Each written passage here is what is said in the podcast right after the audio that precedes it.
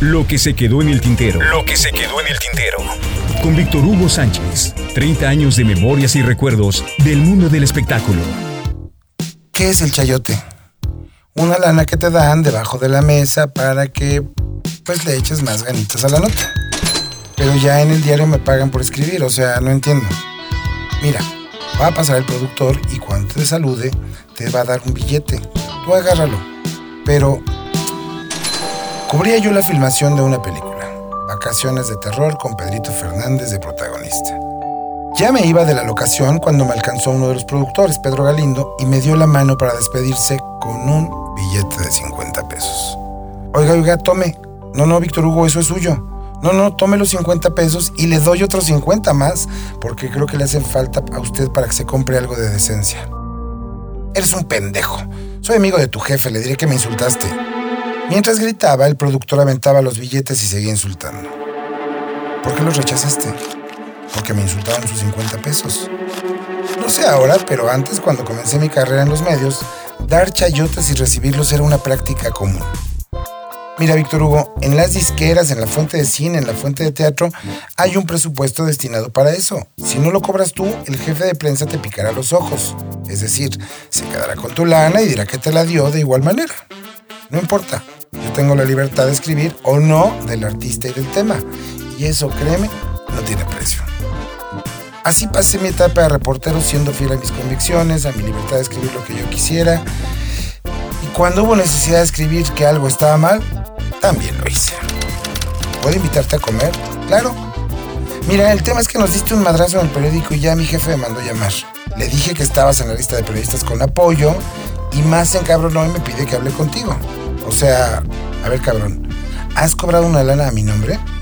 Sí, por eso quiero verte. Ayúdame, Víctor Hugo.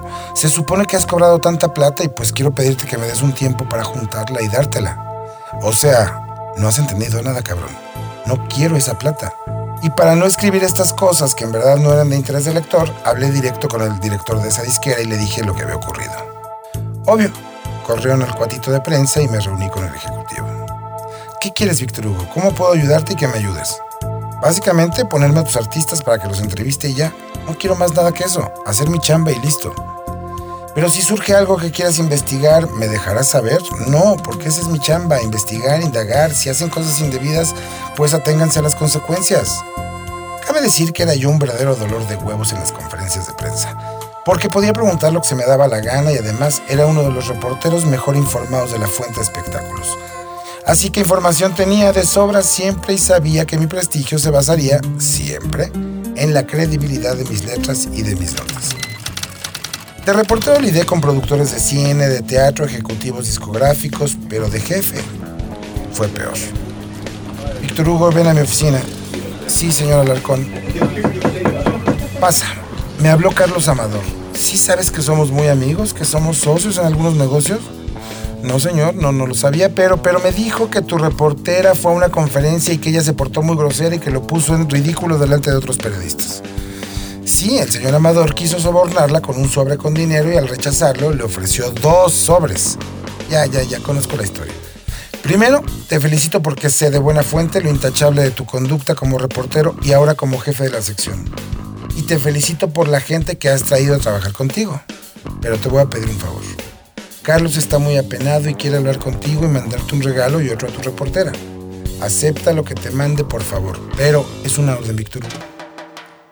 Mi fama de incorruptible era muy grande, pero estábamos invitados a Miami a la develación de su estrella en la calle 8 y Raúl Velasco nos había enviado tarjetas navideñas a nuestras habitaciones, con un sobre muy repleto de dólares. No vaya a ofender a Raúl, no le devuelva esa plata, no sea tonto, Víctor Hugo. Pensé que me diría otra cosa, señor Meraz, y sin hacerle caso hablé con don Raúl. Oiga, me dejaron un sobre en mi cuarto y vengo a devolverlo. A ver, Víctor Hugo, ¿sabes que soy amigo personal del señor Alarcón? Que desayunamos una vez al mes y que soy de los fundadores del Heraldo, lo sabes, ¿verdad? Mira, estás muy joven, lo que te di es un regalo, no es un chayote, no lo necesito, Víctor Hugo. Si quiero que me den dos planas en el periódico, le hablo a Gabriel Alarcón y listo. Víctor, sé que los sueldos que paga Gabriel son ínfimos, así que tómalo como un regalo navideño. Sé de tu integridad y la respeto y la aplaudo. Esto, de verdad, cabrón, es un regalo. No puedo decir que esté del todo limpio. Aunque sea, Esas dos únicas veces le entré al cochupo, al chayote. Más obligado por las circunstancias que por mis propias ganas de entrarle.